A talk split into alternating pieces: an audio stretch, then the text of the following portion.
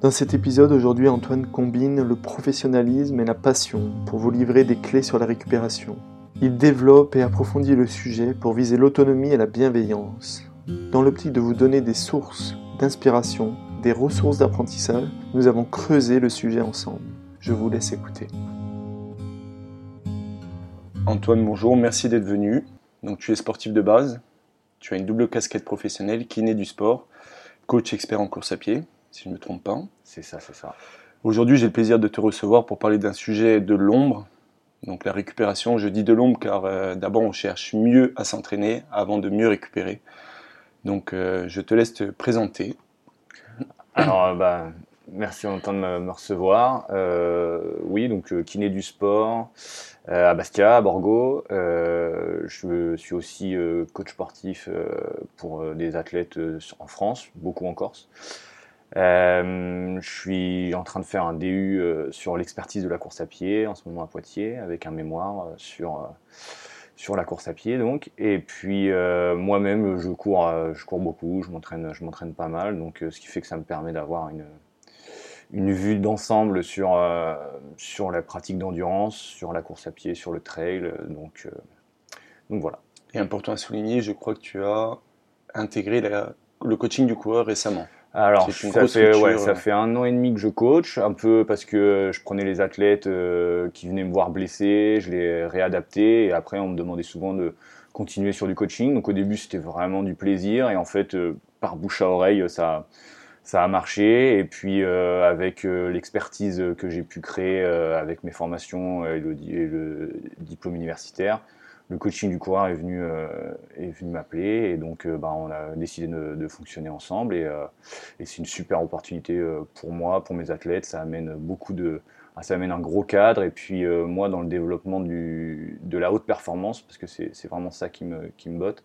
ça m'amène plein de clés donc et des grosses, des belles opportunités avec des collègues qui coachs qui sont vraiment très haut niveau, donc euh, on peut discuter, on, met des choses, pas mal de choses en place, donc euh, non, non, euh, c'est, c'est, pas mal. Donc ce qui fait que maintenant je suis à 60% kiné du sport et les 40 autres je suis coach. je suis coach. ok. Ok. Et juste à quel âge Alors moi j'ai 30 ans, ouais. Ok. C'est bien. Pareil comment euh, du coup, on va aller sur un peu euh, sur le sujet d'aujourd'hui, donc la récupération. Euh, j'aimerais que toi, tu puisses me donner une définition de ce qu'est la récupération. On va parler essentiellement des sports d'endurance, notamment la course à pied. Voilà. Donc, comment tu peux définir la récupération? Alors, la récupération, ça va être en fait, euh, déjà, c'est l'entraînement. L'entraînement va créer un stress sur le corps et pour que on puisse euh, s'améliorer, on va le, on va, le corps va devoir s'adapter à ce stress. Donc, euh, et pour qu'il s'adapte, il va falloir laisser un temps de repos au corps pour qu'il crée ce stress et qu'il devienne plus fort. Donc, c'est cette période entre l'entraînement et le futur entraînement qu'est-ce qu'on va mettre en place pour que le corps puisse s'adapter de façon optimale euh, à ce stress qu'on vient de générer. Parce qu'il ne faut pas oublier que pour qu'on devienne plus fort, euh, le corps a besoin de s'adapter, donc il a besoin d'un stress, donc il a, il a besoin d'une contrainte. Et pour ça, il faut créer la contrainte, il faut aller s'entraîner, il faut faire du sport, et ce qu'on met déjà en place sur la rééducation en kiné, c'est euh, la personne elle est un peu faible musculairement, on vient mettre des exercices de renforcement, mmh. etc. Et ensuite, il va falloir gérer après les exercices, on ne va pas pouvoir lui faire deux heures d'exercice, il faut lui faire un peu et ensuite C'est quoi gérer, euh, créer un stress ou une contrainte Alors créer, sur le corps? Créer une contrainte, c'est par exemple de, au niveau du tendon, euh, par exemple on va prendre sur un tendon le tendon d'Achille, je pense que c'est un bon exemple, on vient faire une pointe de pied et là c'est une contrainte sur le tendon donc on vient à mettre une force sur le tendon, ça, fait, ça crée une contrainte, la mécanotransduction commence à se mettre en place, et, de là va se créer une adaptabilité du tissu à force de venir contraindre le tendon. Si on ne fait rien, il ne se passe rien, pas d'adaptation, le tendon reste faible. Si on en fait trop, le tendon il va surfatiguer, on ne va pas amener la récupération nécessaire pour créer cette adaptation, on va se blesser, il faut trouver le juste milieu où la contrainte est bénéfique, où on va laisser le temps de récupération euh, idéal pour que le tendon se renforce. D'accord. Et ce temps de récupération, euh, dépend forcément hein, de la contrainte générée. Ça dépend de plein de choses. Ça dépend de la contrainte générée, ça dépend du passif de l'athlète. Ça dépend. Euh, donc, euh, chacun va avoir un temps de, récupération différent. Et en plus, chaque, chaque, structure du corps, que ce soit un muscle, un os, un tendon, un ligament, va aussi avoir sa propre, sa propre filière temps de récupération et d'adaptation. c'est jamais la même. Donc c'est là où le travail est super intéressant en tant que kiné et en tant que coach, c'est que selon la structure, selon la personne, etc., on va pas du tout mettre les mêmes protocoles en place de récupération et d'adaptation. Euh, la première chose à faire, par exemple, quand moi j'ai un athlète qui m'appelle ou un, patient qui arrive euh, coureur, ça va être de savoir où lui il en est dans sa prépa, quel passif il a pour savoir si oui je vais lui mettre une, euh, des séances euh, assez costauds parce que je sais que son corps est capable de l'engager et qu'on veut créer de l'adaptation, mais il, faut quand même y aller. Ou alors, euh, il a un passif de plutôt de sédentarité, comme on voit beaucoup maintenant. Et juste déjà de faire, imaginons, 15 pointes de pied, c'est déjà énorme pour le tendon. Et donc, on va partir de cette base-là et ensuite, on va augmenter progressivement. D'accord. Et c'est par l'apport d'une contrainte, on va dire, quotidienne, voire même pluriquotidienne, que le tendon, va, le tendon, le muscle, le ligament, attention, je, globalise, hein, va s'adapter au fil du temps. D'accord. Donc, euh, juste pour généraliser, la progression, c'est euh, l'adaptation. Exactement, c'est ça. La progression, c'est l'adaptation. En gros, tout, tout demande une euh, tout demande de la progressivité. Nous, ça va être, on appelle ça en kiné, c'est, ça a été développé par la clinique du coureur, c'est la, quantification du stress mécanique. Donc en gros, on amène, c'est exactement ce que je suis en train de, dire, c'est que on amène un stress, une contrainte au mhm. corps, et ensuite le corps va s'y adapter, et ainsi de suite. On va réamener une contrainte un petit peu plus grosse, et le corps va encore s'adapter, et ainsi de suite. Et en fait, c'est de là où on est capable de partir euh, sur euh, un patient qui était capable de courir que trois fois une minute, à un an après, un patient qui est capable de courir trois heures. Exemple concret.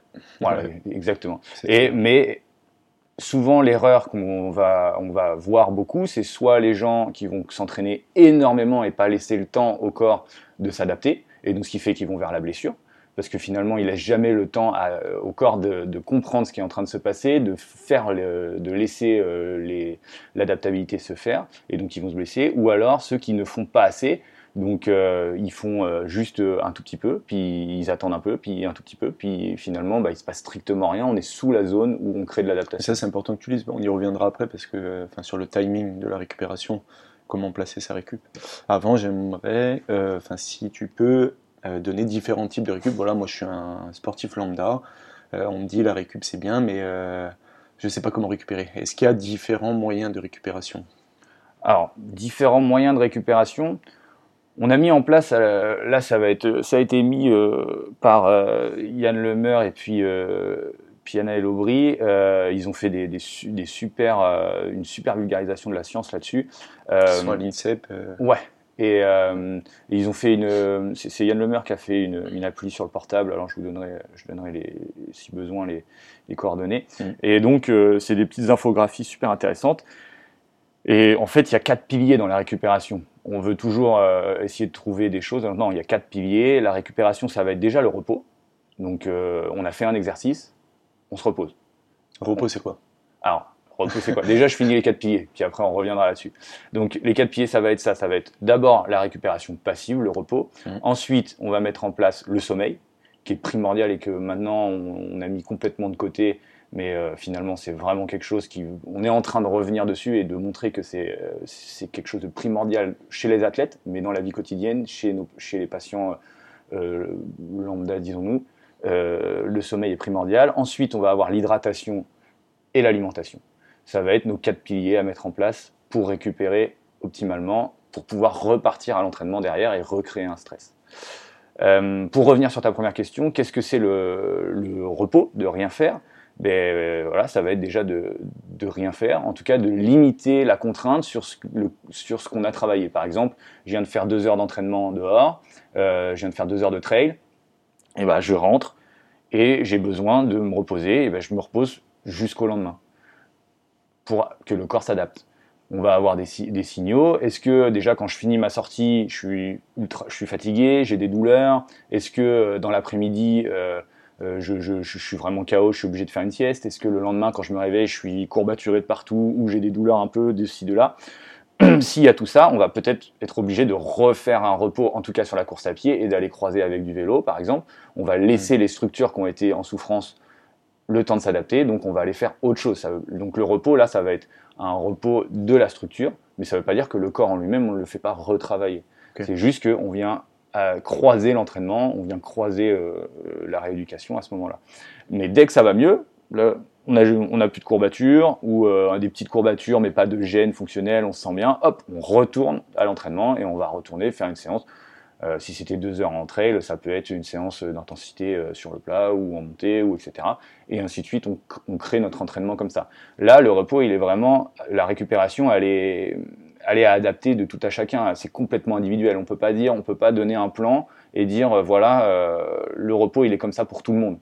Enfin, la première phase, non, elle s'adapte entre euh, un de mes athlètes qui va essayer de peut-être euh, gagner les prochaines courses euh, et puis quelqu'un qui veut juste qui commence la course à pied depuis deux mois, forcément déjà les séances c'est pas les mêmes et les récupérations c'est pas les mêmes. On va plus ou moins croiser, on va on va adapter tout ça. Il y en a un qui va peut-être faire du bi-quotidien, ça va rentrer dans la récupération. Première séance mmh. le matin, on va donner une plage horaire de 6 heures parce qu'on on se dit que voilà, sur 6 heures, il va avoir déjà refait les stocks et tout, et il va repartir l'après-midi pour retravailler et recréer de l'adaptation. C'est important que tu dises en fait euh, cette notion de 6 heures et surtout de refaire les stocks. Donc ça rentre, euh, l'alimentation rentre en compte, d'en refaire les stocks.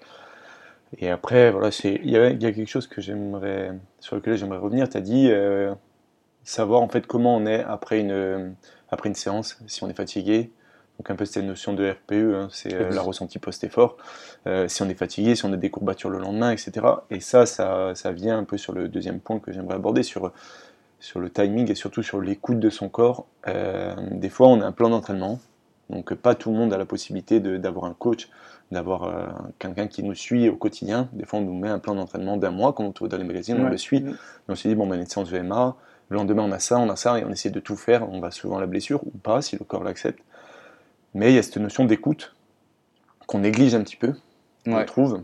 Et euh, comment, voilà, en tant que sportif, on peut euh, se dire vraiment s'écouter quoi. Est-ce que la courbature, enfin les courbatures sont euh, un signe Comment on peut dissocier la fatigue et enfin le surentraînement? En fait, c'est on est un petit peu mélangé. Le lendemain d'une séance, on se dit bon ben j'ai un footing de récup à faire après ma séance de VMA, mais est-ce que je sais pas si je dois le faire J'ai des courbatures, mais bon ça va passer en fait, on...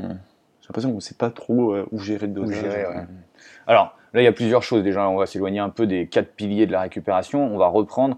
Déjà, il faut, je pense que ce qui est super intéressant de, mettre en place, euh, là, c'est le sujet de, l'étude que j'ai faite pour, mon mémoire, c'est déjà un, un coureur sur deux se blesse dans une année. Donc déjà, il y a 50% de coureurs qui se blessent. Donc euh, il n'y a pas un sport autre qui blesse autant. Donc, euh, alors après, bon, il y, a énormément de pratiquants, etc. Mais sur la course à pied, un coureur sur deux se blesse. Et encore, ça peut monter encore plus haut selon l'expertise de l'athlète, etc. Donc, euh, on peut monter jusqu'à quasiment 65% euh, d'athlètes qui se blessent sur une année. C'est chaud quand même. Ouais. Après, c'est pareil. Qu'est-ce que c'est la blessure? Euh, Tu en avais parlé un peu sur le précédent podcast. il y a eu quand même un consensus international. Bon, la blessure, c'est quand on dit qu'on est blessé, c'est qu'on est incapable de faire trois jours consécutifs son entraînement. entendu. Donc euh, voilà, ou alors sur une semaine, on n'est pas capable d'aller s'entraîner trois fois. Donc c'est euh, finalement la blessure, elle est quand on entend beaucoup de gens, on est blessé, on est blessé. Bon déjà, il faut voir, il n'y a pas tant de gens qui s'arrêtent trois jours consécutifs. Donc euh, souvent les gens ils continuent, même s'ils ont mal, à s'entraîner dessus. Et là, on en revient à ce que ta question, c'est à quel moment on peut se dire là, là, ça serait peut-être bien de se stopper et, euh, ou alors là, je peux continuer parce que je suis dans des phases d'adaptabilité. Euh, ben, c'est super compliqué parce que c'est là où c'est vrai que le, la connaissance du corps, euh, j'ai envie de dire, de toute façon, c'est en se blessant que là on apprend. Euh, et ça, c'est un peu triste, mais bon, c'est vrai qu'on apprend en faisant des erreurs. Et puis, euh, pour savoir où est sa limite, finalement, pour savoir où est ta limite, tu es obligé d'aller flirter un peu avec, de voir, ah bah là, je me suis blessé, ok, maintenant je sais que c'est là, etc. Sinon, après, ça peut être, euh, c'est là où nous, on rentre en, place avec les coachs et tout, c'est d'essayer euh, de faire le maximum pour que euh, on ne dépasse pas cette limite, qu'on vienne flirter. Et on a plein de signaux qui vont nous dire, oui, bah là, on est en train de la dépasser, là, il y a de la fatigue, là, on n'est plus du tout sur de l'adaptabilité, mais on commence à être sur du surmenage non fonctionnel. Alors ça, on reviendra si tu veux dessus sur le surmenage fonctionnel, non fonctionnel et le surentraînement. Et, et là, le risque de blessure augmente. Euh, alors, je reprends moi un peu ta question là, parce que je suis en train de me... Non, c'est parfait, tu as répondu à ma question.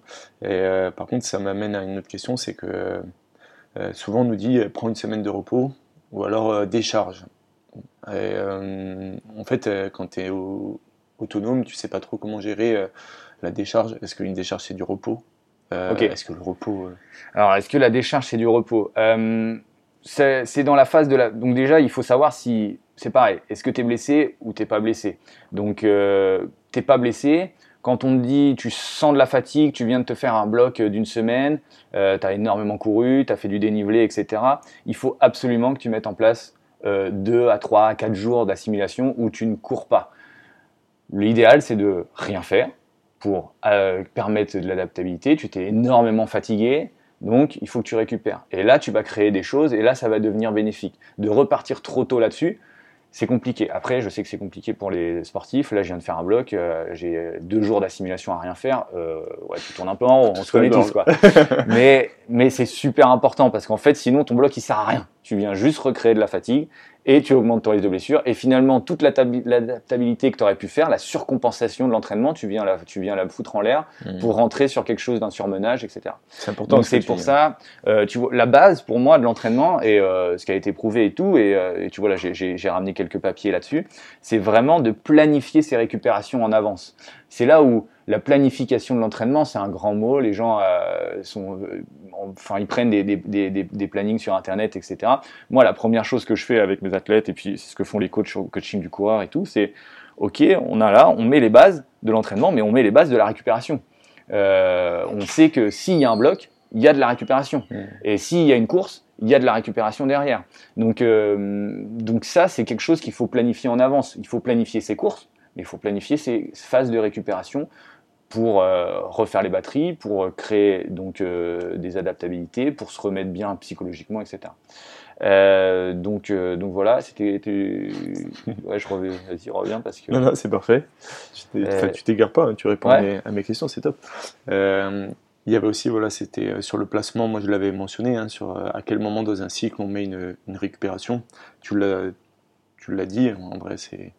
Voilà, après une course, après un gros bloc après des grosses séances, on parle de, euh, de footing de récupération. Enfin, ou alors d'activité. Euh, ou alors de, croiser, c'est ça que je voulais dire. Sur la décharge, par exemple, euh, le repos passif, c'est vraiment super intéressant. Après, il ne faut pas oublier que si on ne fait rien, il y a toujours de la désadaptation, etc. Donc, de mettre, de planifier ces repos passifs, c'est très important. Donc, repos passif, là, c'est repos strict. Mmh. mais très vite, au bout de deux, trois jours, selon euh, l'effort qu'on a fait. Par exemple, on a fait un ultra, ça va peut-être durer 4, 5, 6 jours. Euh, après, on peut repartir sur le vélo, sur un sport porté, par exemple, si on prend sur la course à pied. Euh, notre objectif est dans X temps. allez, on va repartir, on va remettre un peu de contraintes sur le vélo ou en natation pour, refaire marcher la, machine. Et puis, quand les douleurs sont parties, on vient, euh, on vient se remettre à courir. Mais là, on parle du, enfin, du, du squelette, du muscle, mais euh, l'ensemble, du corps. Est-ce que, euh, enfin, faut pas oublier qu'il y a le cœur qui marche. Ouais. du coup, il y a une, il y a la pression, il y a la tension, voilà, tout ce qui, qui fait marcher notre cœur. En fait, est-ce que après un gros entraînement, il faut aussi penser au repos? Donc moi, en fait, c'est ma question, c'est ça, c'est il y a le repos actif et passif, c'est-à-dire que le gars, il va se mettre une séance de VMA, une grosse séance de VMA, mais le type derrière, il va faire euh, du chantier, c'est un maçon. En fait, il va pas se reposer parce qu'il va ah porter, il va. Et en fait, ça c'est. Euh, Alors là, tu vois, on est en train de basculer petit à petit sur euh, comment on peut accélérer la récupération, les méthodes de récupération accélérée. Alors ça, c'est le, dada des, commerciaux qui vendent plein de trucs, etc. on... Moi, j'ai vraiment, je pense qu'il faut vraiment insister sur ce point-là. la récupération, c'est les quatre piliers. Voilà déjà essayer de mettre ça en place Déjà, déjà, il y a déjà beaucoup de boulot hein, entre déjà le sommeil, la, récup, la récup passive, et surtout l'hydratation, l'alimentation, ça veut dire que ça, si on en parle, on va en parler, je pense, après, c'est des choses qui sont primordiales, il y a plein de choses à faire. Euh, de, mettre les, bonnes, euh, les, bons éléments au bon moment. Euh, il y, a beaucoup de choses à savoir, il y a une belle trame à avoir. Le sommeil, j'en parle, enfin là, j'axe beaucoup là-dessus. J'ai envoyé des questionnaires sur le sommeil à mes athlètes, etc. Parce qu'on se rend compte que bah, c'est vraiment délétère. Et, voilà. Donc, c'est quoi le, sommeil minimum? Alors, le sommeil, le sommeil minimum, on dit, ça va un peu, c'est entre 7 et 9 heures de sommeil. Euh, le, euh, on est fort quand on se lève tôt. Euh, je pense que ça a été une énorme croyance et on est en train de se rendre compte que non, en fait, il faut dormir quoi. Hmm. Et en plus, les meilleurs cycles de sommeil, c'est en début de nuit. Donc, se coucher à minuit, une heure, on vient perdre les cycles de sommeil profond. Alors, il y en aura toujours après, mais les, les gros cycles de 90 minutes environ, qui sont primordiaux pour la récupération physique, etc qui sont en début de nuit. Euh, ensuite, on a aussi des sommeils qui sont énormément agités. Et moi, là, j'ai fait passer les questionnaires. Il y a des gens qui se, qui se réveillent 15, euh, 16 fois par nuit, quoi. Et euh, ça toutes les nuits. Et après, ils disent qu'ils te rendorment. Ouais, mais bon, tu ça veut dire que tu te réveilles tout le temps. en fait, ils dorment avec la télé allumée, etc. Donc, d'éteindre les écrans 30 minutes avant de se coucher, euh, ça fait, enfin déjà, ça va permettre de mettre un moment de calme et de, de mieux s'endormir et de, d'avoir tous les bénéfices du sommeil. Ensuite, de se lever toujours à heure plutôt fixe, euh, sans forcément le réveil, etc. C'est vrai que c'est bénéfique.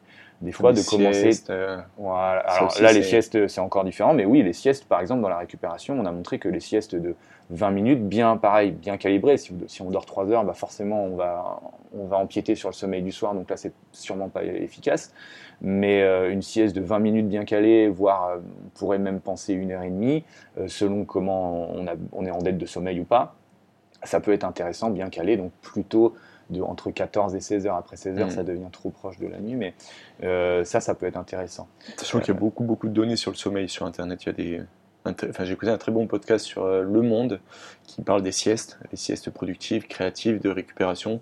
Euh, qui ont différentes euh, valeurs. Il y a euh, par exemple se, juste s'endormir, se laisser s'endormir, ou alors une sieste de 20 minutes, ou alors une sieste de 1 heure et demie parce qu'il nous manque un cycle. Donc il y a mm. énormément d'infos sur Internet. Ouais, et puis tu vois, là, là j'ai noté là juste devant, tu vois, il, y a une, il y a une étude sur une énorme population d'athlètes aux États-Unis, et ils ont montré la, relation entre le temps de sommeil et le risque de blessure. Et ils ont réussi à montrer une corrélation entre la quantité de sommeil et la blessure. par exemple, 2-3 heures de sommeil en moins, ça augmente jusqu'à trois fois le risque de se blesser. C'est long. Donc, euh, pour le, risque de blessure, c'est quand tu sais que, comme je reprends, 50% des athlètes se blessent sur une année en course à pied. Enfin, c'est énorme, quoi. Mmh, mmh. Donc, euh, c'est un facteur de risque euh, important et il faut le mettre en place. Et c'est pas super dur à mettre en place. C'est toujours pareil. Après, il faut être progressif. Tu vois, quand je donne aux athlètes des changements sur leur processus d'endormissement, j'en donne un. Et, euh, et on laisse du temps à faire. Quoi. On va pas, euh, au bout de trois jours, ah, ça marche pas, on arrête. Non, on attend, on essaye de mettre les choses en place. On est, enfin, il faut, euh, chaque changement prend du temps et il faut l'accepter. Mm. Mais à la fin, c'est le faire, c'est pour, c'est pour son bien. Quoi. Mm, mm. Donc, et sur, les, du coup, pour revenir sur les processus d'accélération de la récupération. De la récupération, ouais. Donc, sur le, la récupération accélérée, donc, je reprends toujours les quatre piliers, c'est ce qui est le plus important. Si vous ne mettez pas les quatre piliers en place, la récupération accélérée, ça ne sert à rien. c'est un peu direct, mais on peut, le, vulgariser comme ça. Euh, ensuite, sur la récupération accélérée, ok. Si on est, euh, moi là, je m'occupe de l'équipe de, de, Borgo en national, par exemple, sur les joueurs de foot. Les joueurs de foot ou les cyclistes en ce moment, là, moi je regarde toutes les courses cyclistes, là, qui, les mecs ils se, mettent des, boîtes toutes les, toutes les semaines, toute l'année, euh, voire tous les jours en grand tour. Là, la récupération accélérée, déjà, c'est des pros, donc déjà, ils mettent toutes les choses en place. Pour les cyclistes, les footeux, je mettrai les nuances. Euh, ils mettent toutes les choses en place. Là, ouais, la récup accélérée, il faut qu'il soit encore bon le lendemain. Ça va être super intéressant à mettre en place. C'est des leviers euh, on appelle ça des, petits gains de, performance, c'est des mm. leviers après avoir tout fait que là on va pouvoir aller tirer. Des trucs en plus quoi. Voilà, c'est voilà exactement. Donc euh, en plus par exemple des quatre piliers. Voilà, quand tes quatre piliers, on a des petits. Euh, voilà, quand tes quatre piliers ont été mis, Là, tu peux aller tirer des petits trucs et c'est totalement individuel aussi, pareil.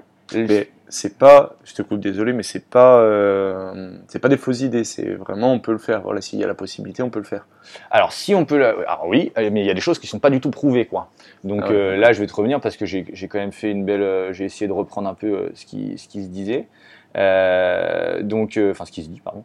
Donc, là, il y, a des- il y a des choses qui vont être intéressantes, des choses moins intéressantes.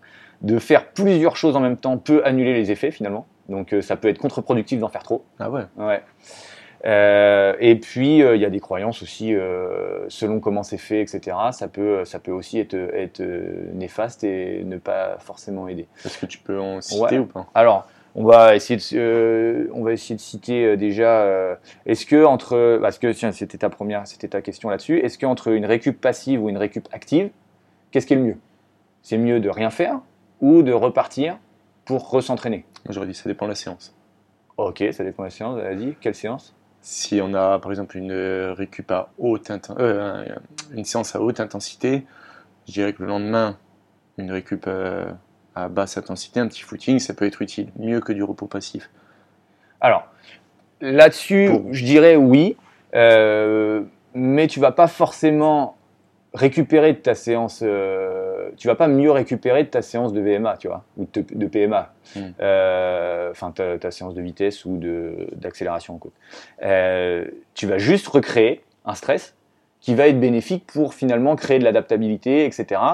Euh, mais finalement, est-ce que d'avoir mis un- une récup le lendemain totale pour repartir la- le, le surlendemain, euh, je pense que tu alors là il n'y a pas trop de j'ai pas enfin moi j'ai pas vu d'études là-dessus. Euh, je, tends à voir à, à penser que tu serais même mieux à faire une récup passive euh, le lendemain pour repartir. Mais par exemple quand tu veux aller chercher du volume etc c'est sûr que tu vas pas faire une PMA et le lendemain tu vas refaire une VMA tu vas Mm. pas faire deux travails de vitesse. Pour vraiment créer de l'adaptabilité et créer de la contrainte et puis le but de pouvoir encaisser encaisser encaisser t'es mieux à faire une séance PMA, VMA, t'attends le lendemain et le lendemain tu fais une euh, récup, enfin une récup, une sortie à basse intensité. Mhm. Donc euh, finalement ça va rentrer dans ta récup active. Est-ce que là la récup passive ou active est mieux?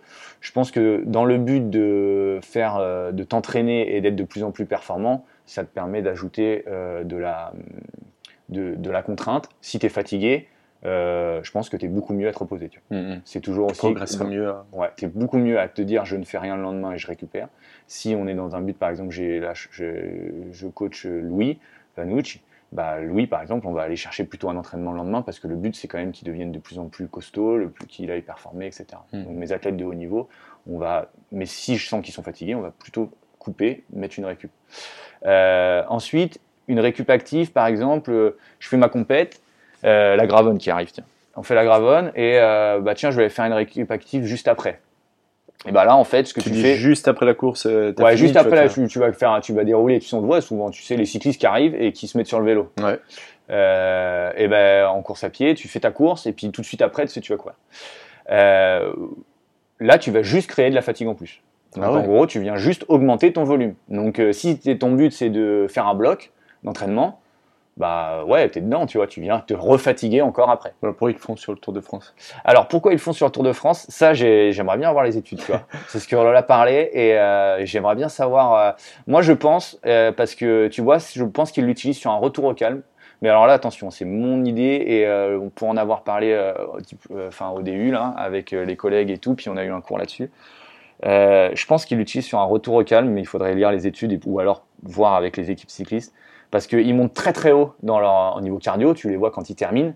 Euh, ils sont ils sont ils sont secs quoi Mhm. ils sont c'est pas bien et donc je pense que pour euh, remettre réabaisser le cardio en douceur marche, euh, voilà coup, pas de, euh, de trous végétatifs tu vois de machin tu les remets de suite sur le vélo et tu les fais pédaler pendant 10 minutes en moulinant pour euh, pour amortir un peu cet effort faut bien se rendre compte que les mecs ils montent euh, enfin ils sont dans des intensités folles quoi.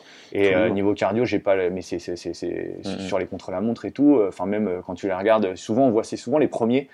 J'ai jamais vu, j'ai pas encore vu les vidéos parce que c'est compliqué. Est-ce que les derniers qui arrivent dans le groupe Eto, ils se foutent sur le vélo pour récupérer. Je, Ouais, tu vois, il faudrait voir. Mais Mhm. euh, je, je pense pas là. Mais les premiers, oui, parce que de toute façon, ils montent tellement haut, tu vois, ils tombent. Et donc, ils les remettent tout de suite sur le vélo et ça permet d'amortir. Et là, on le voit plus comme un retour au calme. Et le retour au calme, on n'est plus sur de la récup active. Tu fais ta séance VMA, bah, ça te permet d'aller de faire encore, euh, tu vois, tu, tu finis par euh, 10-15 minutes.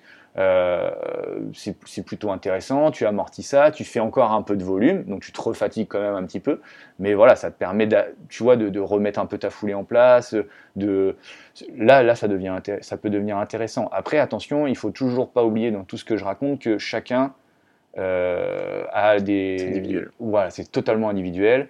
Euh, Peut-être qu'une personne va te dire, euh, mais moi, j'en ai sup- j'en ai vraiment besoin. Mhm. Et quand ils font les études euh, euh, sur les récup actives, les récup accélérées, pardon, ils, ils regardent toujours trois choses. C'est est-ce que la perf derrière elle est meilleure? Donc est-ce que si je mets de la récup active après mon entraînement, je vais améliorer ma performance?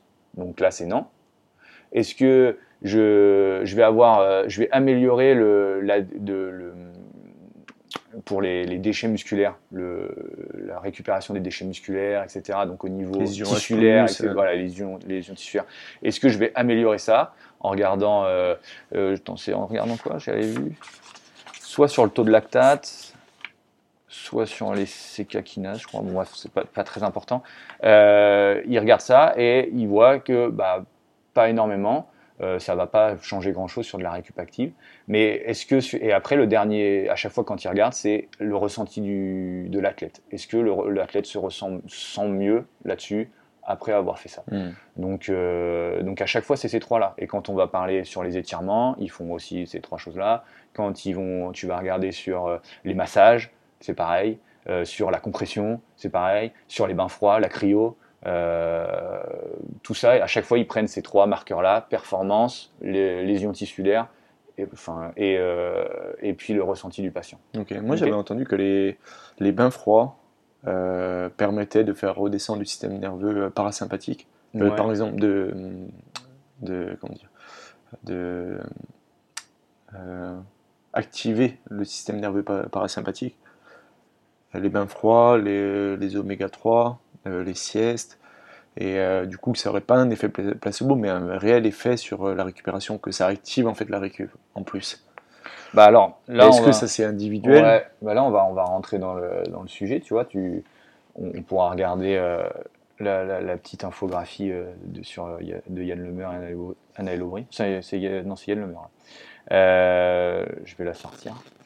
Euh, donc sur les bains froids, c'est pareil. Euh, ça va être comme la, ça va être un peu comme la cryo, etc. Entre le, le, le bain froid, c'est un peu plus, c'est un peu décrié maintenant parce que, par exemple, tu dois repartir sur une compète très rapidement, tu dois vraiment récupérer très vite. Oui, tu vas, tu vas avoir des bénéfices à faire un bain froid. Après, à quelle température et combien de temps? C'est toujours Souvent ils disent température égale durée. Exactement. Ouais, mais c'est quoi? Bah, tu 10 degrés, 10 minutes. Exactement. entre, c'est 10-15. C'est 10-15 minutes pour 10-15 degrés. Mais si, si l'eau elle est à 4, Si l'eau elle est à 4, ça va devenir beaucoup trop contraignant pour le corps. Mm. Donc euh, finalement, euh, le bénéf- le, le- le- ça, ça va devenir. ça, en fait, tu recrées un stress. Ouais. Donc euh, finalement, tu refatigues. Et si c'est au-dessus, ça fait pas grand-chose. Donc euh, c'est 10-15 de- 10-15 degrés, 10-15 minutes. C'est facile. Ensuite, euh, est-ce que euh, bain chaud, euh, bain froid, tu sais, tu entends l'alternance. Mm. Bah en fait, t'as que le froid qui joue. Donc en gros, c'est juste que tu viens. C'est pour ceux qui n'arrivent pas à tenir 10-15 minutes dans 15 degrés ou 10 degrés. Bah tu viens alterner, alterner. mais sauf que ton protocole de récup il dure euh, 30 minutes quoi. Mais finalement, il faut quand même que tu restes 10-15 de, en cumulé 10-15 minutes dans, dans ton bain froid quoi. et même les rugbyman et tout, on les voit hein, se mettre dans des Ouais, bah, de sur- poubelles là. Sur, de la, sur de la récupération, tiens, hop. Sur de la récupération accélérée, quand tu dois, aller, tu dois repartir en compétition très rapidement, tu vois, les, les joueurs euh, de rugby ou de foot qui ont des matchs tous les trois jours, euh, là, tu vas essayer de mettre en place le maximum euh, d'outils et il va être total, ça va être aussi totalement individuel. Ça peut marcher sur un, un athlète comme ça peut pas finalement l'aider. Mm. Donc euh, il faut savoir déjà s'il y retrouve euh, des sensations. Tu vas pas dire à tout le monde d'aller dans le bain froid si ça. Et même les massages, ils en parlaient. Alors les massages. C'est- les voler cyclistes hein, d'ailleurs, ils font. Ouais. euh, Alors attends, je vais finir sur les bains froids. Bains froids par rapport à la cryo. Euh, il tu aurais des avantages sur de la cryothérapie corps entier. sur les, si c'est fait après l'activité, donc très vite après, et sur 24 heures quand tu as travaillé la force et la puissance. Travailler la force et la puissance, tu aurais des avantages. Tu en aurais beaucoup moins dans le temps après si tu fais ta cryo plus tard. Et, euh, et ce qu'on a vu, c'est que si tu en fais tout le temps, euh, là, ça devient plutôt négatif. Tu vas perdre, tu vas, ah au contraire, ça va, ça va affaiblir ton corps. Ensuite, Cryothérapie, c'est dans les caissons. Ouais, hein, c'est dans les caissons. Ouais. Donc, déjà, euh, payer pour. Euh, ouais, déjà. Donc, bon, le bénéfice à, voir quoi. moi, je le recommande pas à mes athlètes en tout cas. Ensuite, qu'est-ce que je voulais dire? Sur les bas froids, c'est pareil. Là, on parle sur la méthode accélérée parce que il, rejoue tu as une, as une compète dans trois jours, tu as une compète dans trois jours ou le lendemain, etc. Donc mm. là, tu vas accélérer tu viens de faire un bloc de travail de, euh, de 4 jours euh, en trail parce que euh, bah, tu prépares ton UTC, l'Ultra Trail de Corse dans juillet. Moi, là, je ferai rien. Et c'est ce qui est montré parce qu'en fait, tu viens quand même arrêter, c'est comme le froid et tout, tu viens arrêter l'inflammation. Tu viens arrêter le phénomène d'adaptabilité. Alors ton but, c'est de t'adapter. Donc euh, si tu fais ça, c'est pour créer de l'adaptation, pour que tu deviennes plus fort, pour que tes tendons machin. Donc te fous pas dans le froid parce que sinon tu viens arrêter. Quoi. Hmm. Et ça, c'est ce qu'on on essaye vraiment de, Tu pourras écouter tous les autres podcasts sur la récupération ou lire les études et tout, et on en revient beaucoup à dire que non, si ton but c'est de t'adapter, tu fais du repos, tu récupères simplement, tu mets en place tes quatre piliers et, et tu laisses ton corps faire quoi ton corps, c'est le meilleur outil pour récupérer. Mm. Et souvent, et c'est là où je veux appuyer le truc, c'est que souvent, je vois des gens qui veulent absolument tout essayer pour essayer de récupérer vite, alors que leur but, c'est de s'adapter. Et donc, euh, bah, en fait, euh, si tu laisses pas la place à ton corps de récupérer, euh, on, est, on, est pas, on est capable, le corps est capable de faire des choses incroyables. Je, je, je le dis tous les jours, mais euh, il faut lui laisser le temps de, faire les choses. Quoi. Donc euh, c'est comme euh, il, faut pas, il faut se laisser le temps de, dans les objectifs, de monter en grade sur les objectifs, etc. Il faut laisser le temps au, corps de s'adapter et, de récupérer. Mm. ça sert à rien d'aller mettre du massage, du machin, du truc. non, si ton but c'est d'être prêt dans deux mois, bah, laisse ton corps s'adapter, ne fais rien. Euh, va pas toujours le triturer pour plus. Ah, parce qu'on nous vend des, pistolets masseurs, les rouleaux masseurs, enfin, on, s'y perd un peu là-dedans. Ouais. Et il n'y a pas de, tu vois, sur les pistolets, j'ai regardé, euh, j'ai revu euh, aucune littérature scientifique d'un bénéfice quelconque. Les massages sur de la récupération active, oui, en 10-15 minutes, un massage de 10-15 minutes, tu vas déjà avoir tous les effets. Donc déjà de te faire masser à 30 minutes, à part sur du confort, etc. Attention, c'est plus de la rééducation et tout, mais mm. sur euh, un massage de récup, euh, en 10-15 minutes, tu as les effets. Euh, et ils sont pas énormes. tu vas pas avoir des, une diminution de courbature, tu vas pas avoir... c'est pas fou, c'est juste que tu vas avoir un ressenti de l'athlète souvent qui est bien meilleur. donc, c'est quand même pas quelque chose à, négliger sur des gens qui vont se réentraîner très, enfin qui vont euh, avoir des compétitions très rapides, etc. Mhm. Là, ça peut être intéressant, mais 10-15 minutes, tu as les effets. Quoi. Donc, euh, et c'est quand même, ça reste superficiel, il faut pas se mentir non plus. Quoi. Donc euh, sur les massages. Après sur la compression, il y avait pas mal de papier dessus. C'est super intéressant la compression, mais compression, tu entends les chaussettes, les... chaussettes de compression, etc. Il faut que ça soit mis juste après juste après la, la, compétition, par exemple. Mm. Euh, et, euh, et, en plus, il faut que ça soit fait sur mesure.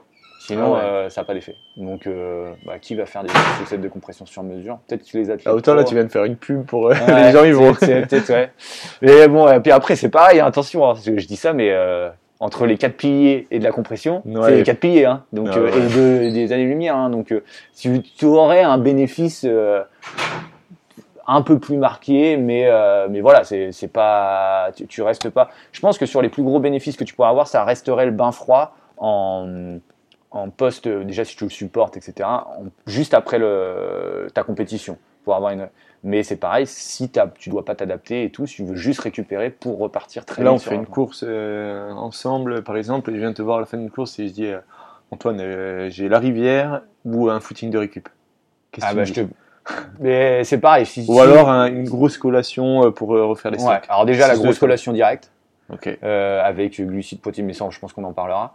et ensuite, si, si tu, tu, prends un plaisir fou à aller dans la rivière, bah dans la rivière. Mais je, préfère finalement que tu ailles dans la rivière. Ça aura moins d'effet mhm. finalement néfaste que si tu retournes courir alors que es, tu, là, tu vas restresser un corps qui a besoin juste de récupérer.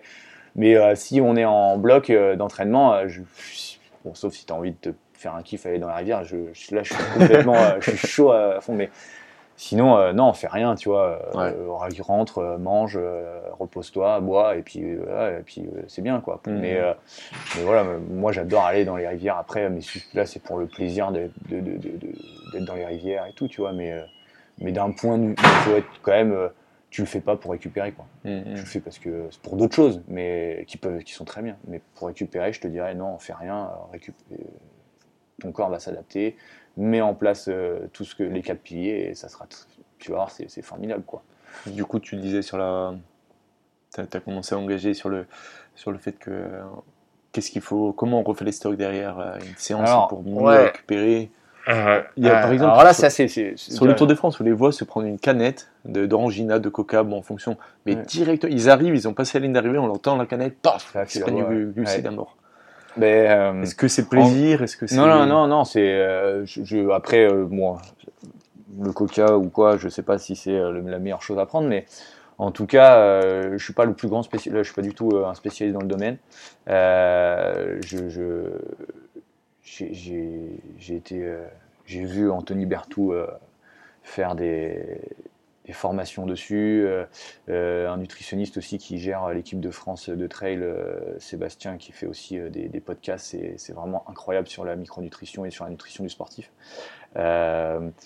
Donc, je vais essayer de, revulgariser ce qui, ce, qui, ce qui disent déjà très bien et bien mieux que moi. Je pense que tu fais ton entraînement, tu vas diminuer tes, tes stocks de glycogène musculaire. Donc, quand tu arrives pour améliorer ta, récup, tu vas tout de suite remanger. Pour Là, tu as une fenêtre métabolique qui est juste après, tu vois, qui doit.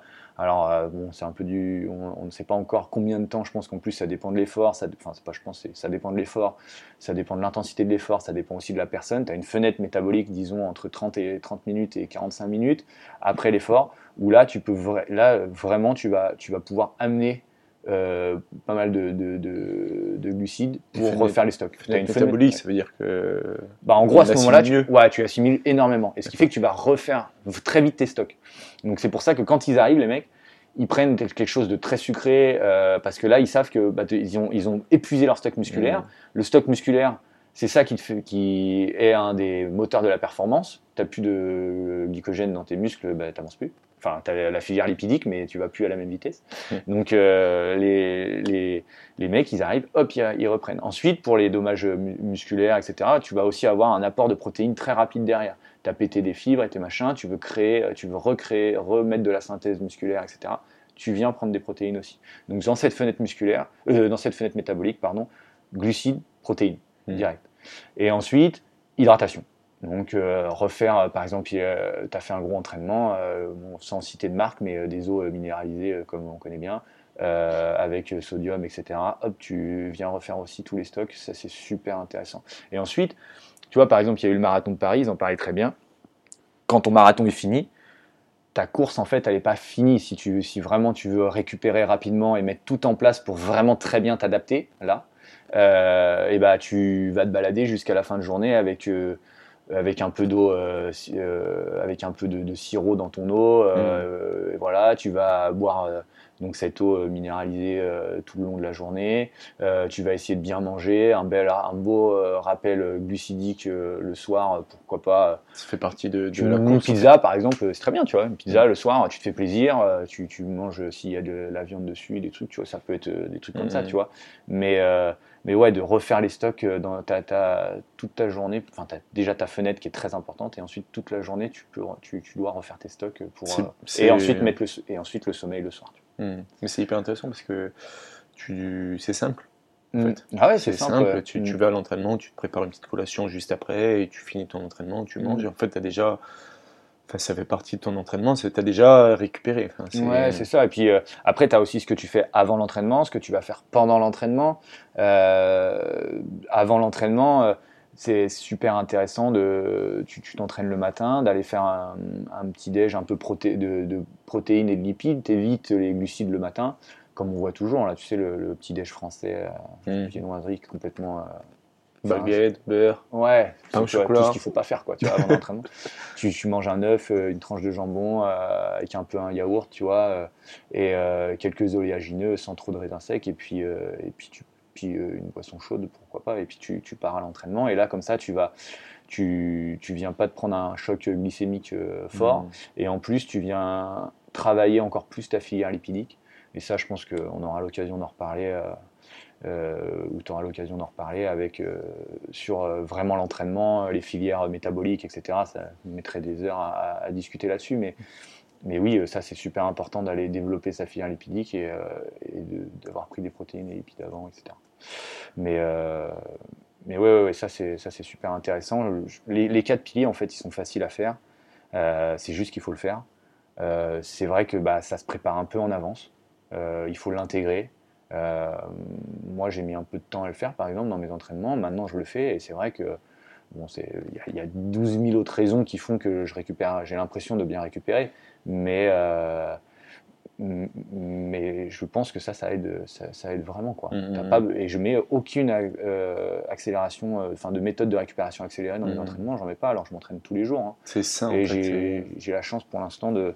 Là, je prends mon exemple et ça veut pas, ça, tu peux pas du tout en faire une, une généralité, loin de là, mais j'ai la chance de peu me blesser, etc. Mais j'essaye de faire les choses de, de façon carrée, quoi. Mhm. Donc, euh, j'essaye de le transmettre aux athlètes et puis aux patients aussi, hein, parce que tu sais, là, on parle des athlètes, mais euh, dans la vie de tous les jours sur les patients, les patients qui sont blessés, que tu vois en rééduque et tout, que tu fais travailler, euh, bah, pourquoi eux le mettraient pas en place aussi, tu vois? De toute façon, ça va leur faire un bien fou et ils vont sortir tous les bienfaits. C'est plus dur parce qu'il n'y a pas cet objectif de performance derrière, même si, bon, si la performance c'est de plus être blessé, je pense que c'est quand même, pour moi, ça peut rentrer dans la performance. Mais, euh, mais voilà. Non, mais c'est bien. C'est. euh, en fait, avec toutes ces idées euh, qu'on a, maintenant, on est submergé d'infos. hein. Les réseaux. Les réseaux, en vrai, c'est. Après, tu as du bien parce que tu vois, les réseaux.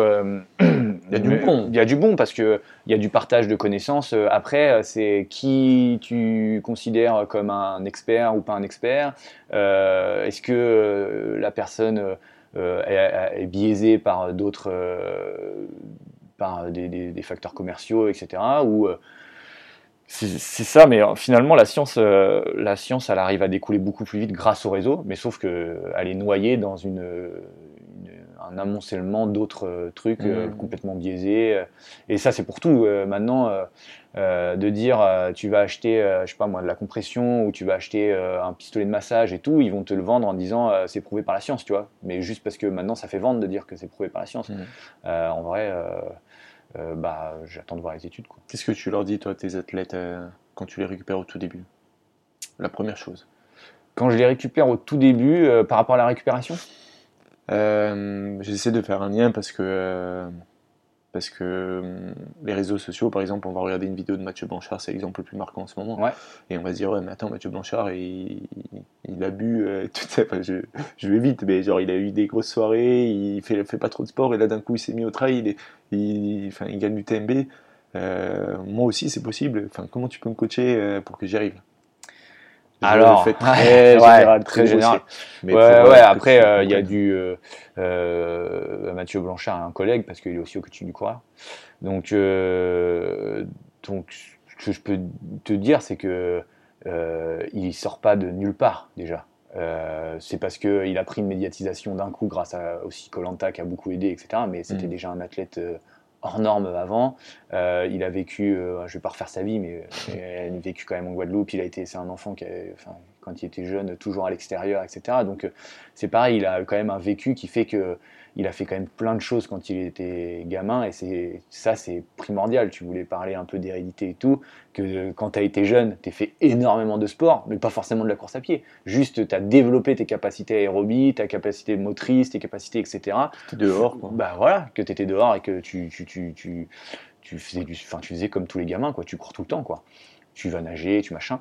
Euh, ça a forcément développé euh, ses capacités. Il a fait une pause euh, X temps, comme on a tous fait, tu vois. C'était pareil. J'étais étudiant kiné, je faisais le sport. je crois que je m'entraînais deux fois par an, tu vois. Je faisais, je faisais beaucoup, j'étais beaucoup plus lourd et je faisais la teuf tout le temps, quoi. Et, et puis d'un coup, tu te dis, ok, je m'y remets.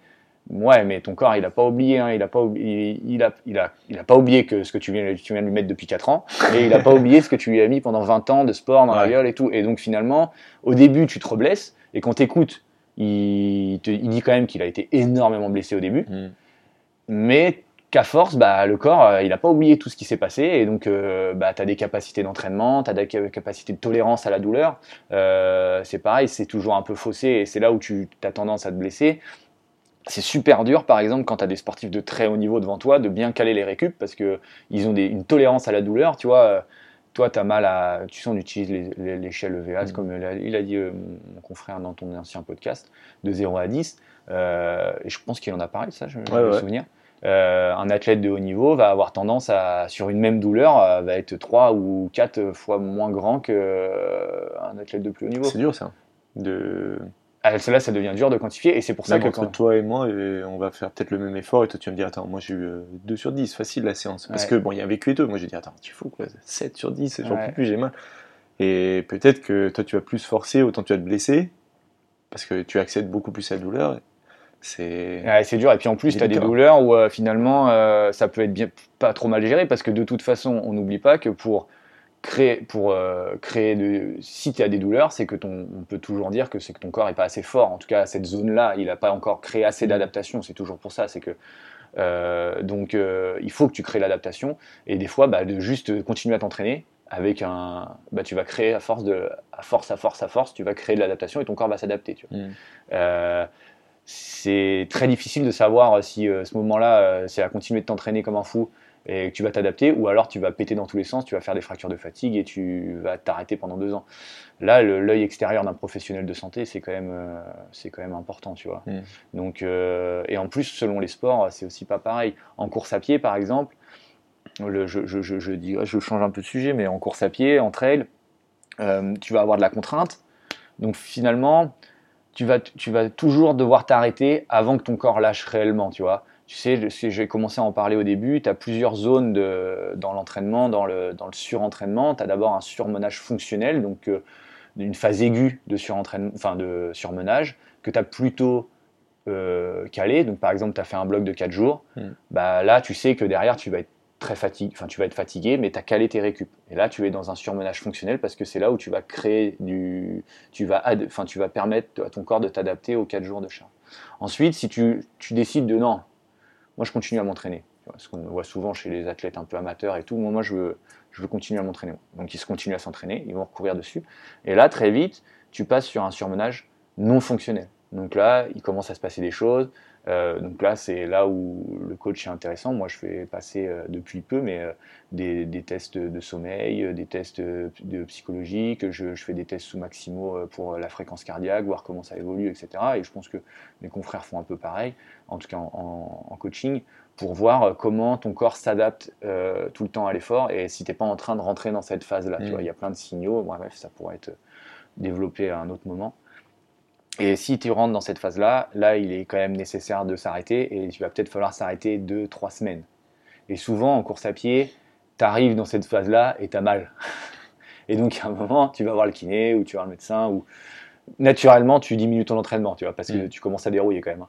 Donc, euh, donc finalement, la troisième et dernière zone, c'est le surentraînement, où là, c'est c'est pas 3-4 semaines d'arrêt, c'est 1 ou 2 ans ou 3 ans ou définitivement, tu vois, tu y rentres pas. Chez les cyclistes, c'est pas pareil. Parce que les mecs, ils peuvent y aller avant de se faire mal, tu vois. Alors, euh, mais euh, ils peuvent y aller quand même, c'est Ouais, porté, etc. Et euh, pareil, chez, euh, là, quand on suit Mais du les coup c'est plus délicat. et là, c'est carrément délicat. Chez les nageuses, là, j'ai beaucoup de discussions avec la natation synchronisée chez les enfants, etc. Tu vois. Ça, c'est pareil, c'est des sports sans contrainte. Donc, tu peux t'entraîner à très haute dose et tu vas louper les premiers signaux de surmenage, etc. Et quand tu vas arriver dans le surentraînement, et bah, là, euh, bah là, il est trop tard. Mm. Et là, ça va être un peu plus la galère. C'est long. Ouais, donc c'est pour ça que euh, d'avoir un suivi, d'avoir des, des retours sur, euh, sur ton entraînement, c'est super intéressant. C'est Et- bien d'avoir un sport où il y a de grosses contraintes parce qu'il te freine avant que. Exactement. Alors après, attention, je, je dis pas qu'il faut que tout le monde passe en course à pied ou en trail, hein, tu vois, le, le- mais bah, chaque sport a des points positifs et des points négatifs. Et ça, quand tu fais de la haute performance, c'est vrai, en vélo ou sur les sports portés, bah, il faut faire attention que les deux premières zones, elles sont très difficiles à avoir. Mmh, tu vois. mmh. Et pour revenir à la récup, j'avais une question, j'ai un peu zappé, mais est-ce qu'il y a des, des récupérations un peu cachées, un peu ressources, par exemple Je ne sais pas si tu, tu, commences à avoir une, une famille, tu as une femme, et par exemple avoir un cadre familial, des enfants. Des fois, on est bien juste avec ses enfants, on a une maison, on est posé. Euh, le stress, le travail, tous ces facteurs, en fait, est-ce que ça rentre en compte? Bah, Ça rentre carrément en compte. Tu vois, là, moi, par exemple, au cabinet, j'ai la quantification du stress mécanique par la clinique du coureur, et euh, tu as la, première, euh, la première image de, de, de, ça, je vais essayer de, vous, de, l'expliquer à l'oral, c'est trois ronds et euh, qui s'entrecoupent. Et mmh. l'un c'est le sport, l'autre c'est la vie sociale et l'autre c'est la vie professionnelle. Et en fait, euh, tu peux pas, tu peux augmenter le sport, mais tu, si les deux autres te prennent pas trop de, de place, donc si mmh. tout va bien dans les autres, mais si dans l'un ça monte, il faut que tu fasses diminuer le sport. Le sport c'est le seul qui peut un peu bouger quoi. Ta vie professionnelle finalement, euh, tu peux pas, euh, tu, tu quand même, t'es pas libre de pouvoir gérer forcément tes horaires, euh, bon, pour la plupart des métiers. Et pour la vie sociale, bah, tu as des prérogatives quand même, donc bah, forcément, il faut que tu t'adaptes par rapport à ces deux-là, et c'est ces deux-là qui vont te dire combien de fois tu t'entraînes. Et souvent, ce qu'on voit, c'est les gens, la vie sociale, il y, y, a un problème, ça augmente énormément, et pour se vider la tête, ils vont s'entraîner énormément. Et là, ça pète. Il y a un changement d'entraînement. Là, faut pas oublier que la blessure, c'est trop vite, trop fort, hmm. trop loin pour 85%, 80-85% du temps. C'est ça. Et c'est aussi par rapport à ça, c'est mal géré, on n'est pas bien dans la tête, euh, on n'a pas le temps, on veut aller vite, on veut faire les choses, et, et on fait n'importe quoi, et voilà, et on augmente le sport, et on se blesse. Hmm. Donc oui, c'est primordial de, de jouer avec tout ça. Euh, voilà, ça ne veut pas dire que ouais, je suis pas bien, je m'entraîne pas. Le sport, c'est primordial. Je, le sport, c'est une santé, c'est la santé. C'est, euh, on, va pas se mentir, c'est quand même euh, quelque chose qui devrait être quasi euh, un, devoir dans, sa, dans son corps, d'en faire, d'en faire et, mm. du sport santé pour diminuer tous les risques de, de, de pathologie, de prendre des médicaments, etc. Donc tu peux aller faire du sport. Au contraire, ça va te vider la tête, ça va te faire du bien, mais en adaptant les intensités, en disant ok là je suis aujourd'hui, je suis pas, enfin j'ai d'autres choses en tête et tout, je vais juste m'aérer pendant 30-45 euh, minutes. Déjà il va avoir un effet qui va se faire grâce à la course à pied ou la marche ou peu importe, tu vois. Mmh. Et je reviens et voilà et je gère déjà tout ce, tout ce domaine-là. Donc euh, sur les ressources insoupçonnées, forcément si tu es bien et que tu as bien monitoré ta vie professionnelle, tout se passe bien dans ta vie euh, sociale, tu as, réussi à bien cadrer les choses, euh, bah là, tu peux forcément, tu vas pouvoir beaucoup mieux encaisser les entraînements. Euh, hmm. Tu vois, c'est si tu n'es pas obligé d'aller te lever à 4 du mat pour être entraîné le matin, euh, puis en plus t'enchaînes ta journée de boulot, puis les enfants, puis machin, c'est sûr que là tu crées une fatigue qui parce que finalement tu viens empiéter sur, aussi sur le sommeil, tu viens et, et, derrière tout, ça a des chances. Après tu vas toujours avoir des contre-exemples. Hein où ça peut se casser la gueule. il faut aussi un petit peu adapter euh, ces trois cercles, comme tu dis, c'est important parce que si on les imagine dans sa tête et on se dit, bon, aujourd'hui, la vie sociale, elle va me prendre beaucoup de temps, j'ai pas beaucoup dormi, euh, donc mon entraînement il va être moindre, et à l'inverse, ah, bah, j'ai pas mes enfants, j'ai pas nanana, j'ai bien dormi, alors on va pouvoir peut-être augmenter. Exactement, et ça, c'est vraiment. Euh, donc, tu vois, quand tu me demandais mes athlètes, quand ils viennent me voir, alors, sauf ceux que je n'ai pas la chance de, de, voir en, en présentiel, mais forcément tu parles de ça. Parce mm. que ça, c'est vraiment. Euh, c'est pour ça que les, euh, n'importe quel coach à distance ou euh, même tu prends tes plannings sur un livre, etc. il ne peut pas, ça, ne pourra jamais te. C'est toi qui dois savoir comment tu te sens au jour le jour, comment tu tu t'es dans ta semaine, tu, tu, mets un entraînement le mardi par exemple, si je mets un entraînement le mardi mais le gars il fait 7h 20h, euh, bah, change, tu vois. Là, tu vois, il y a, y a 10 000 façons pour arriver à ton objectif. Euh, il n'y a pas une seule recette. Hmm. Il y a 10 000 façons et en plus il faut que, au contraire que ta vie autour soit ultra saine et, et, simple pour toi. Donc euh, c'est ça la priorité. Le sport c'est la priorité des activités secondaires. Hein. Hmm, Donc, hmm. enfin le sport, le, la performance la performance, euh, si tu veux réaliser ton ultra ou machin, ça reste accessoire. Hein. la priorité, euh, voilà, c'est quand même que tu te sentes bien dans ta vie, etc. Et le sport, c'est le, ton objectif est d'être d'y réussir, ça va aider, mais il faut que tout le reste aille bien. Quoi. Mm, mm. Et ça, c'est chaque athlète de le prendre en compte et de savoir où ça se situe. Et tu vois, on n'est pas là, pareil, on n'est pas égaux euh, les uns avec les autres. Il faut, mm. aussi faut l'accepter aussi. Quoi. Ça, c'est bien, ça va me faire rebondir sur euh, un sujet qu'on va pas trop aborder, mais qu'on va. Enfin, qu'on va pas approfondir, on va juste aborder. Mais c'était. Euh, moi, ce qui m'intéressait aussi, c'était déjà les gens qui récupèrent plus vite. les différences euh, génétiques, par exemple, on va se faire la même séance et toi, le lendemain, tu vas me dire, ben, moi, ça va. Hein. Et, et ben, euh, ça, ça, si je peux donner juste un conseil, euh, faites faire du sport à vos enfants, quoi. Donc, ça, c'est un sujet qui est, qui est, qui est, qui est incroyable et il y a plein de papiers là-dessus. Et, et, moi, je, je, je, suis passionné par ce sujet. on est enfant avec une capacité aérobique qui est énorme. On a une, VO2 max, ça va parler, mais euh, souvent qui est alentour de 50. Euh, les athlètes de très très haut niveau sont vers les 92, mais la base de la population est plutôt entre 30-40. Donc on est déjà avec un potentiel qui est haut. Hmm. Et si on ne le développe pas, ça, forcément ça descend. Donc, euh, et maintenant on voit que la population, ça descend très vite. Il faut faire, et si tu le fais dès que tu es jeune, pouf, tu fais augmenter ta VO2 max, tes capacités aérobiques, etc., qui sont quand même euh, des prédicteurs de bonne santé. Hein, mm. Ça, ça a été prouvé. Donc, euh, et ensuite, ton corps a une mémoire. Donc, même si tu arrêtes, comme on reprend l'exemple de Mathieu Blanchard, même si tu arrêtes pendant 3-4 ans et que tu fais la teuf, bah, il n'aura pas oublié que pendant 15, 15 16, 17 ans, tu as fait beaucoup, beaucoup, beaucoup de sport. Et que le sport, c'était rentré dans ton hygiène de vie d'enfant et d'adolescent, tu vois. Que. Euh, bah, tu avais tes trois entraînements par semaine et que euh, quoi qu'il arrive, c'était, ça avait été régulier et que finalement il a interprété que trois entraînements, de, trois entraînements de sport par semaine, peu importe le sport, c'était une nécessité comme aller à mmh. l'école. Quoi. Donc, euh, donc ça, et après derrière, quand tu reprends le sport et que là tu te, donnes des tu te donnes des objectifs même sur un sport inconnu, tu vas pouvoir très vite, pas dès le début, mais très vite, tu vas pouvoir intégrer des séances que euh, quelqu'un qui ne l'avait pas euh, qui avait jamais fait ça, euh, hmm. était pas capable de, gérer alors qu'il a commencé avant toi. Tu vois. Hmm. Donc, euh, est-ce que plus on vieillit, moins on récupère? Alors, plus on vieillit, moins on récupère. Oui, oui, plus on vieillit, moins on récupère. Mais entre plus on vieillit et, par exemple, tu as fait du sport toute ta vie, tes capacités de récupération seront toujours beaucoup plus hautes que la moyenne et tu seras encore capable de très bien récupérer. Il va peut-être falloir que tu adaptes tes entraînements, mais euh, tu pourras peut-être. Euh, enfin, le corps est capable de faire plein de choses. Je n'ai pas vu au marathon de Paris, il y a pas un gars, qui a couru à 92 ans, un truc comme ça. 93 ans. 93 ans. Donc, euh, tu peux très bien enchaîner des entraînements, même tous les jours, si c'est bien adapté à toi et que forcément tu vas plus à la même vitesse, forcément il y a des choses qui changent, mais ton métabolisme change aussi. Donc, moins, plus va passer sur des filières lipidiques, tu vas créer plus de fibres de type 1, donc plutôt endurantes, etc. Mais ta récupération, euh, si tu as toujours fait du sport, elle sera quand même très bonne. Mhm. Si tu n'as jamais fait de sport, c'est sûr qu'au début, ta récupération, elle va pas être ouf.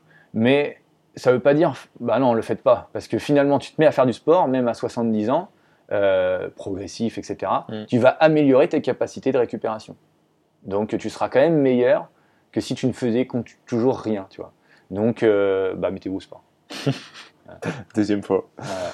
Euh, ok, ok, super. Et un sujet, bon, ben, je pense qu'on abordera, et tu as peut-être quelques notions là-dessus, mais sur le, la différence entre hommes et femmes, euh, sur la récupération, parce qu'on voit que maintenant les femmes commencent un peu à sortir de leur nid euh, et performent quasiment au même niveau que, que les hommes, même au niveau régional. Il y a une, une femme ici qui a, qui a, fait un classement au scratch, je crois, sur une course sur le continent, Emmanuel Mourakine. Ouais.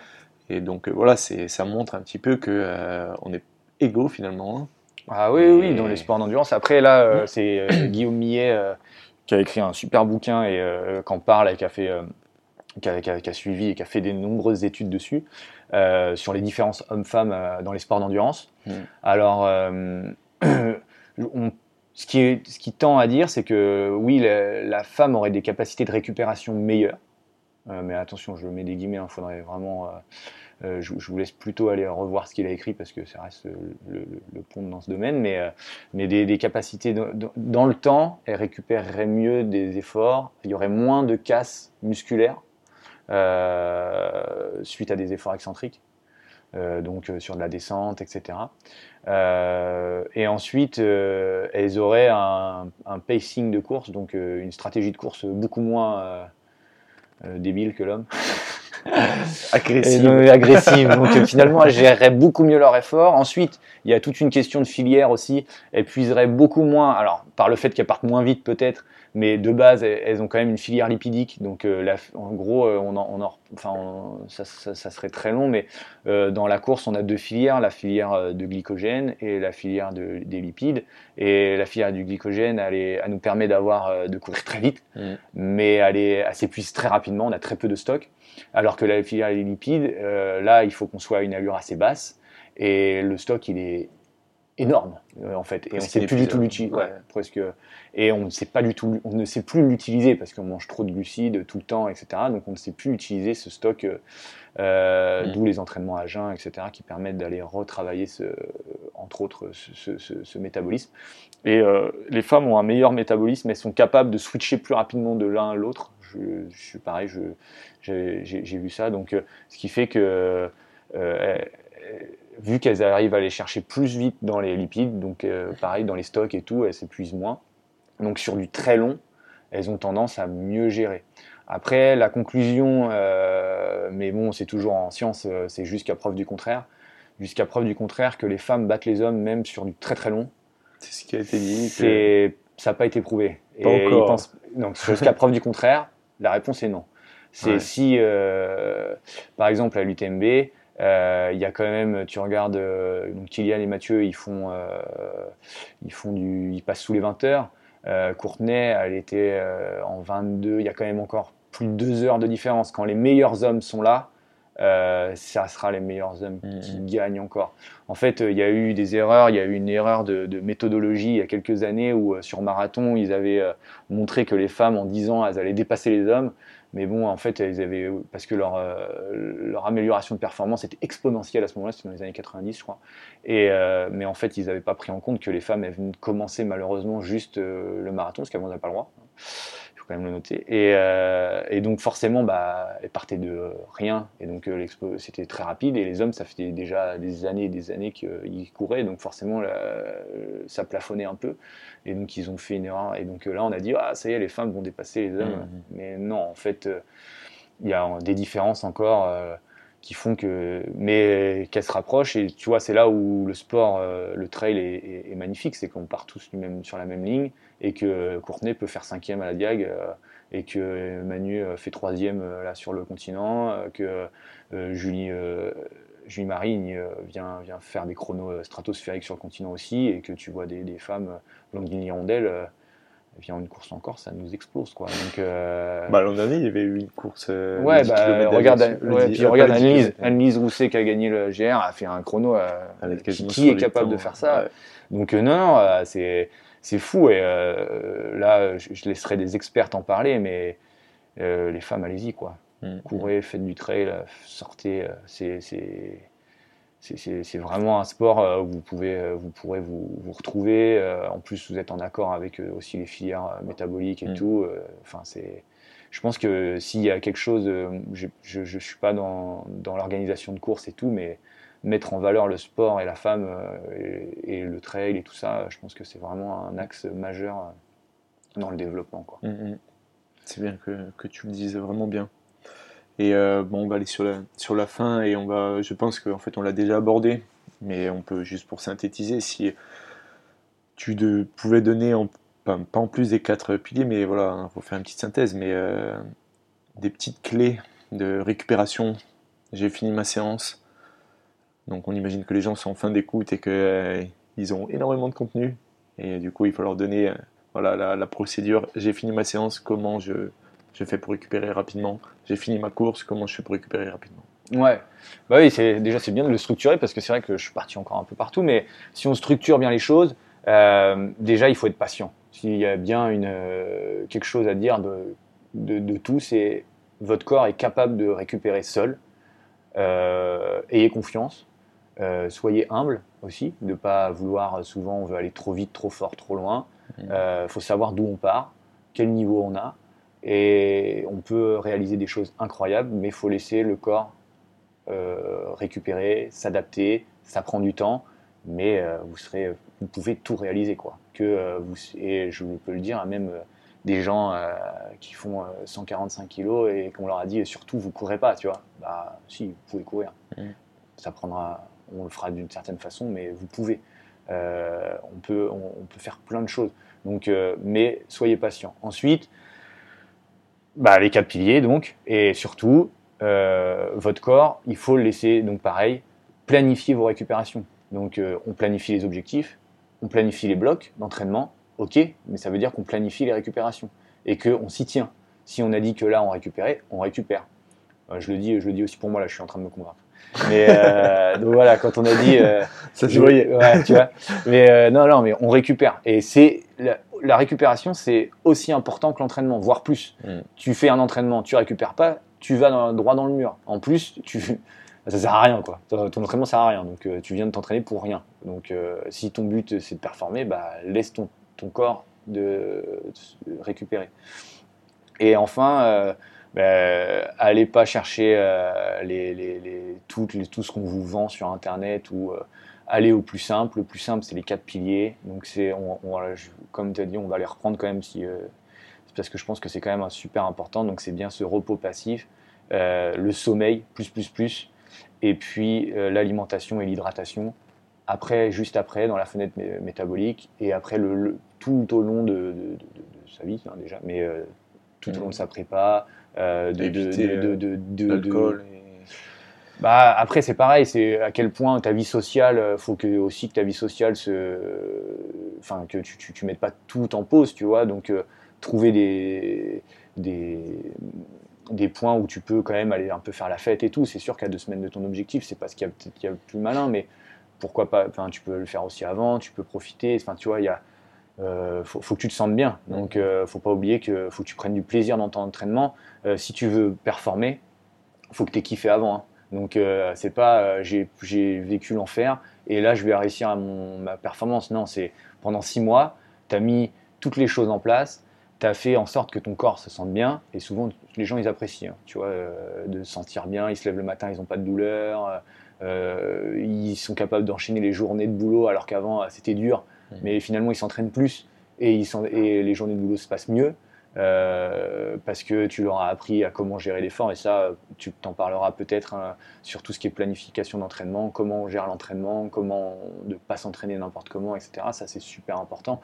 Et tout ça fait que euh, si tu kiffes ta prépa, forcément, tu vas, tu, tu, tu, vas faire quelque chose de fort à, ton objectif. Si ça se passe bien dans ta vie de tous les jours, au boulot, tu te sens bien, que ta vie sociale se passe bien, que tu arrives à bien intégrer ta prépa, tes récupérations, que tes récupérations, tu les mets pas euh, les jours où tu bosses le plus, mais tu les mets aussi le dimanche et le samedi pour euh, profiter de la famille, etc. Pour bien, enfin, faut pas oublier qu'est-ce qui est le plus important dans ta vie. Bah forcément, arriver le jour J, euh, tu, tu, vas être, tu vas être bien dans ta tête, tu vas être reposé. Donc, donc je pense que le plus important, voilà, c'est ça, c'est c'est aussi de, de, de, classifier qu'est-ce qui est le plus important mmh. Et, et, de mettre tout ça en place. Mais tout ça, ça se programme. Et, et ouais, soyez patient, le corps s'adapte. C'est parfait, franchement.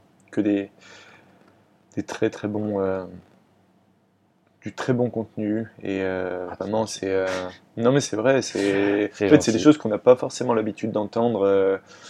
Si tu vas aller courir, par exemple, au Ricante, tu vois, tu as discuté, enfin, Ricante à Campo, pour ceux qui connaissent, mais au bord de, la mer, tu vas aller discuter avec quelqu'un qui fait du sport et tout, ça va, t'es bien dépensé. Ah ouais, je me suis mis 10 km, je les ai fait en 50 minutes, je me suis régalé. Ok, voilà, ça s'arrête là. En fait, les échanges euh, d'homme à homme se font par euh, l'expérience. Donc, euh, des fois, ça peut être très enrichissant et des fois, on peut se tromper parce qu'on est différent, celui avec qui on parle.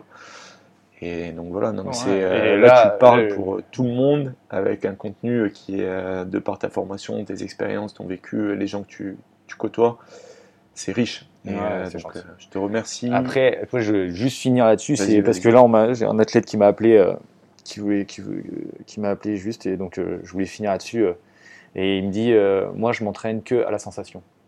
Faites attention à ça, quoi. S'entraîner que à la sensation, c'est aussi s'entraîner que à Strava, quoi. Et donc, ouais, moi les seuils, je m'en fous. SV1, SV2. Ouais, c'est vrai, on s'en fout parce que en fait, on s'en fout des seuils. Mais Ce qui est important, c'est de savoir quand est-ce qu'on s'entraîne à basse intensité et quand est-ce qu'on s'entraîne à haute intensité. Euh, s'entraîner que à la sensation, c'est s'entraîner que euh, en zone euh, tempo, zone 2, et là, vous créez aucune adaptation, vous créez que de la fatigue, et en plus, souvent, vous êtes quand même à peu près capable de repartir le lendemain ou le surlendemain, donc vous vous reposez pas, et vous ne faites strictement rien, à part régresser ou juste rester sur un plateau, il ne se passe rien. Donc c'est pareil, l'entraînement, lisez deux, trois, regardez deux, trois trucs, on en parle, euh, l'entraînement polarisé, etc. C'est quand même une base, savoir s'entraîner mmh. lentement, c'est la base de tout. C'est là où on fait notre capacité aérobique, c'est comme ça aussi qu'on gère euh, euh, tout le volume et qu'on peut récupérer et qu'on peut être en forme et tout ça. Le nombre de gens que je vois qui s'entraînent tous à la même vitesse, et c'est une vitesse beaucoup trop haute. Ils savent même pas que courir à 10 km/h, c'est bah, c'est bien aussi hein, sur le plat. Euh, même à 9 ou à 8, euh, c'est même peut-être plus important que de courir tout le temps à 12 ou à 13, quoi. Et de finir l'entraînement et d'être sec. Donc, euh, c'est la dernière chose que je voulais dire. pareil, ça rentre aussi dans la récupération. N'hésitez pas à courir lentement. ça fait du bien. C'est parfait. Merci beaucoup d'être venu et bah, d'avoir livré tout ça.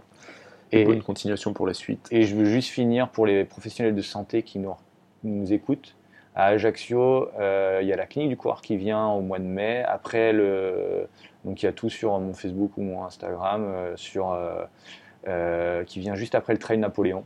Donc il y a 1.0, c'est sur la prévention des blessures, et ensuite le 1.1, là c'est sur le diagnostic des blessures en course à pied. Il reste des places, donc ben, on sera très heureux de, de vous accueillir là-dessus. Merci. Merci beaucoup. J'espère sincèrement que cet épisode vous a plu. Je tiens sincèrement à remercier Antoine pour euh, sa gentillesse et surtout euh, pour le contenu qu'il nous a donné gratuitement et qui vous a donné gratuitement. Donc n'hésitez pas à partager et euh, commenter si vous le souhaitez.